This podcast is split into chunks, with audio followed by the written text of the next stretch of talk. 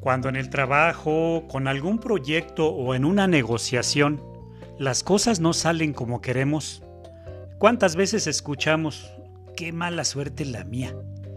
¿Pero en realidad será cuestión de suerte? ¿No será que algo no hicimos bien o simplemente no lo hicimos? Lo cierto es que cuando en una organización se tiene la responsabilidad de una unidad de negocio o de un equipo de trabajo, es indispensable estar bien atento a cada movimiento, por muy irrelevante que parezca.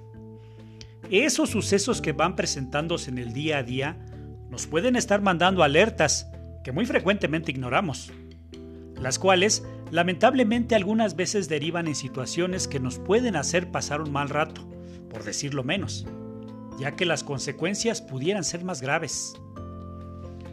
Yo tengo una forma personal de explicar la importancia de atender estas alertas. Le llamo el ruido al caminar. Y seguramente les ha sucedido en algún momento. Verán, cuando vamos caminando por la calle, a veces oímos un ruido en el piso. Aunque nuestra primera reacción sea detenernos, al final, por alguna razón terminamos ignorándolo, ya sea por la prisa o porque estamos concentrados en otra cosa, y seguimos nuestro camino.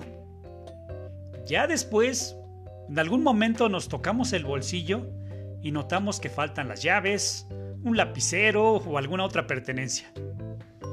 Y ahí es cuando nos llega a la memoria el momento justo que oímos ese ruido.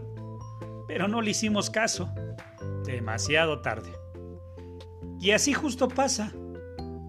Notamos algo raro en algún proceso, no le damos importancia y la producción sale defectuosa ese contrato que nos dio flojera leer y luego se nos volvió demanda.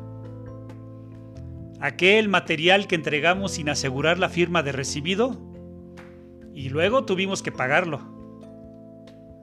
El comentario, sugerencia o queja de algún colaborador lo desestimamos o lo dejamos para luego y cuando nos dimos cuenta se nos volvió un problema mayor Sí, desde luego que todos cometemos errores. Sin embargo, siempre que podamos prevenirlos será mucho mejor. Ya lo dice el principio de la ley de Murphy. Si algo puede salir mal, de seguro va a salir mal. Debemos desarrollar esa habilidad para poner atención a esos ruidos y además visualizar escenarios futuros, no solo para prevenir pérdidas, quizá también estemos dejando pasar frente a nosotros una idea genial, que muy probablemente el competidor de al lado sí aproveche. Así que la próxima vez que escuches un ruido al caminar, detente, amárrate las agujetas y voltea a tu alrededor. Probablemente estés a tiempo de prevenir un colapso. O mejor aún, algo extraordinario puede estar cocinándose.